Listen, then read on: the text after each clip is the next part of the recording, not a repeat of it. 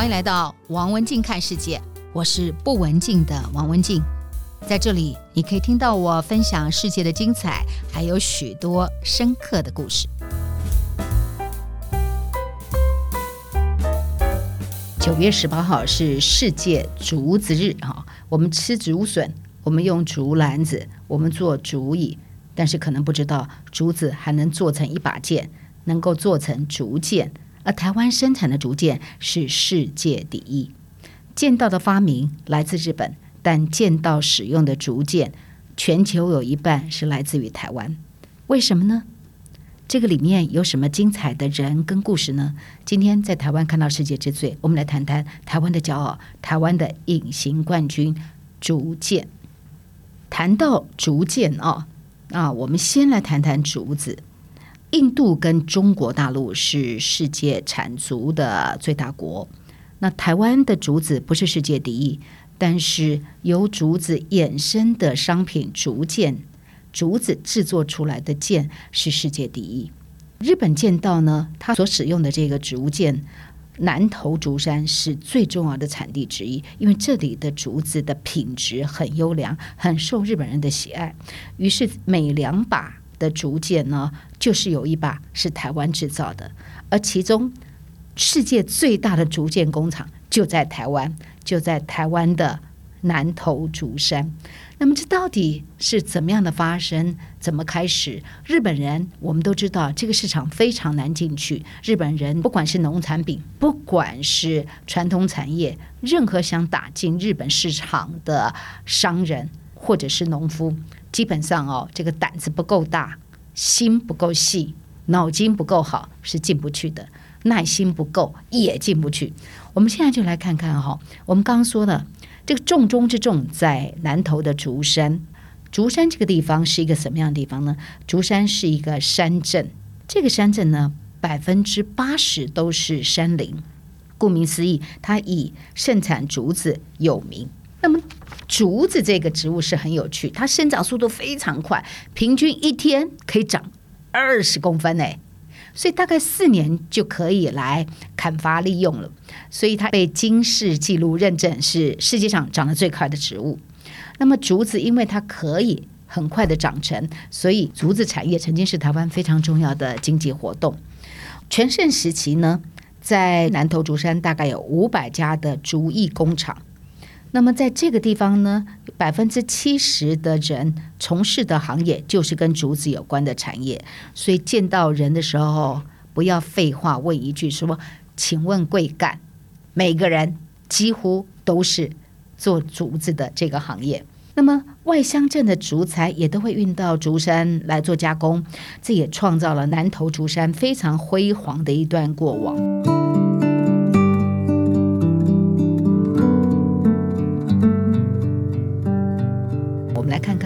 底是呃怎么样的发生呢？因为日本在经历了十年的经济发展计划，造成了物价跟劳动成本的大幅度的上涨，于是呢，很多的产业就往外移。这其中最重要，他们就移到了台湾。他们其中又以南投竹山为首的竹工业产品作为重要的一个发展重镇。于是，因为日本的气手竹子产业，而让台湾。特别在南投这个地方有了这个机会，台湾开始就做加工竹子的各类的竹制品啊，比如说竹子的家具啊、竹筷子啊等等等等，很多的竹工厂在那个时候，大概在五十年前哈、如雨后春笋般的成立。那么全台湾一度哦，全台湾有两千家的竹子工厂，那光光在南投竹山就有五百家。这五百家的竹工厂现在怎么样了呢？台湾的竹子产业呢，虽然在五十年前很蓬勃的发展，但是也跟日本面临到同样的问题，因为生产成本的提高，很多的业者都没有办法升级，于是就慢慢慢慢走向了衰退。这个故事哦，在全世界不同的地方、不同的国家，同样的戏码反复的在上映。台湾的很多产业也是类似的剧本在发生。就跟台湾大部分的传统产业的命运一样，所以当时全台湾的两千家，竹山的五百家，现在在竹山倒的只剩下两家，基本上叫做尸体遍野了。那倒的只剩下两家，意思是说没有全部出局。没有倒的这两家发生了什么事情？他们做出了什么样的选择，而有今天不一样的结果呢？那么在这个过程当中，更特别的是，因为这一个困境，因为这个低潮，台湾因此创造了世界最大的竹建工厂。就是在这个时候发生的。接下来我们来看的就是世界最大的竹简工厂在台湾。这家公司的名字叫做宏达竹简，就是那个股票上市那个宏达两个字哈。那么竹简到底这个技术上面有着什么样的不同？跟做竹篮子啊，或者做竹椅有什么不一样呢？它被誉为竹子的加工产业当中最顶尖的技术。这个竹简大概在日本统治的时候，日据时代就传入台湾。但是在了宏达逐渐的手中，他们发展出一套不同于日本人的加工方法，就青出于蓝更胜于蓝。那这家公司已经有超过半世纪的历史了。他们从一开始跟日本取经，先学习怎么做竹建，然后呢，他们融会运用台湾的在地文化，最后他们能够 outstanding 成为世界之最。因为他们破格走出了跟别人不同的一条路，所以今天世界每两把就有一把是台湾来制造的。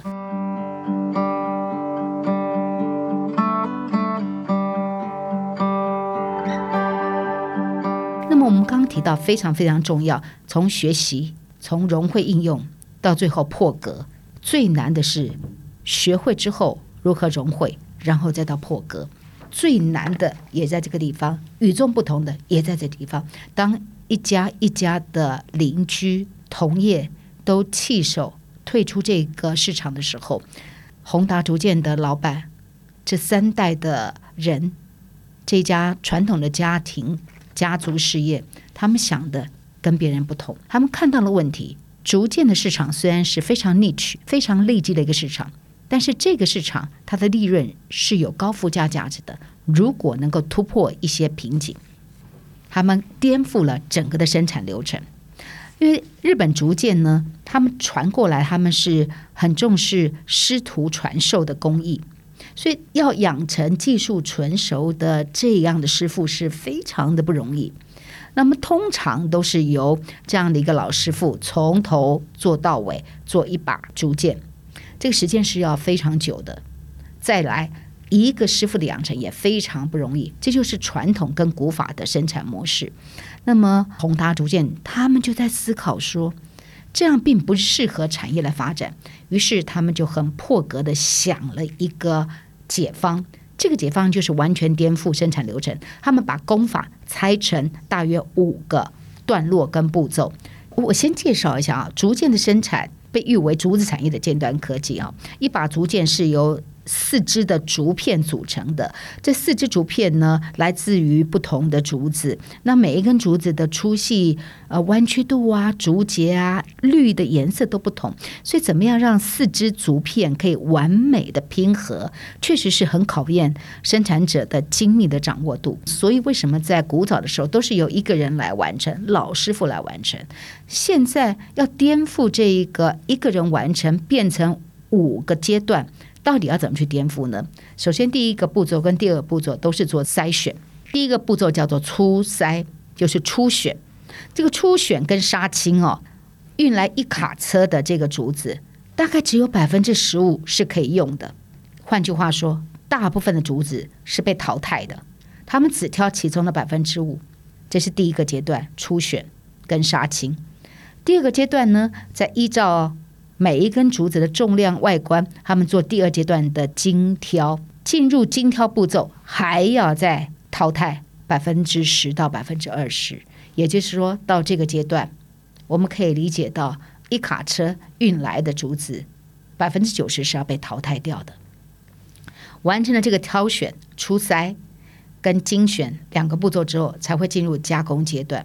进入加工阶段，仅存的这百分之十到百分之十五的这竹子，到底要做什么呢？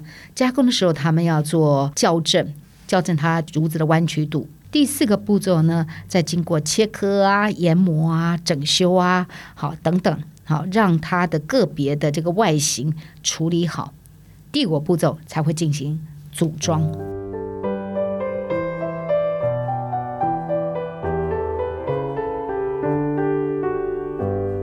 每一个逐渐加工的环节，挑、拣都占很重要的分量，所以经过这样的过程。一个步骤，一个步骤，一个步骤，每一个生产步骤还要过磅。那这个过磅过程是为什么呢？要重量，要磅重。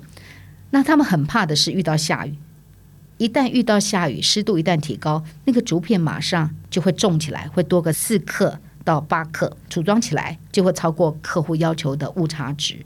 所以，为什么在日本人当时在做的时候，有一个人从头到尾，他有他的道理。那宏达逐渐他们看到说，如果他要产业化，虽然他有很精密的要求，但是如果你不把生产的条件做分割的话，那么它还是没有办法规模化。所以这就是为什么能够活下来，能够变成一个产业非常非常重要的这个过程呢？他们也面临到说，你到底要做艺术品，还是要做商品？你的价格跟价值中间要怎么找到平衡点？从第一代。到第二代，到第三代，这是他们不断的对话，不断对话当中，他们确定了他们要发展的方向，怎么能够发展出统一的规格？如何能够量产？如何在量产过程当中又能够生产出高附加价值的竹简？这才是他们能够活下来的原因。他们颠覆传统，颠覆思维，他们不但颠覆了台湾同业的想法，更颠覆了他们的师傅日本师傅的想法，所以才能成为世界第一、世界最大的竹简工厂。在台湾看到世界之最。我们今天谈竹子，我们谈最顶级加工的竹简。我们也谈一窝蜂之后的生存选择。我自己从开始当记者，不断的看到台湾的产业一个一个的被淘汰，一个个的后来走到大陆，然后在大陆也没办法活下来。我都看到了，在做生意的这条路，在选择这条路，很多人选择容易赚的钱，选择容易走的路，这是很多人最容易、最当下、最直接的反应。但这样的选择很清楚，它是注定是不会有未来。从世界最大的竹建公司宏达的选择，我们可以看到他选择了一条不同的路。我们也看到选择之后的不同结果。宏达的故事让我想起我非常喜欢的一首诗，美国诗人 Robert Foster 在一九一五年写的这首诗《未行之路》。他说。我曾行经树林中的两条分岔路，而我踏上了人迹罕见的那一条，而这也造就了截然不同的人生。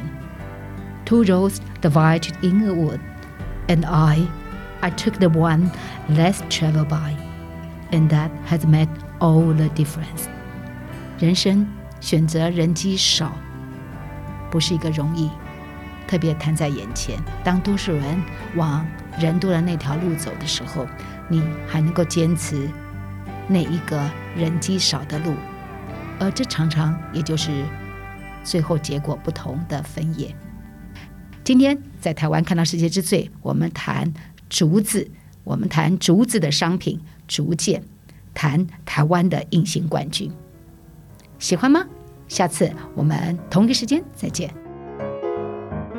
这就是今天的节目内容，希望您喜欢。如果想听到更多有意思的节目，别忘了订阅和分享王文静看世界 Podcast。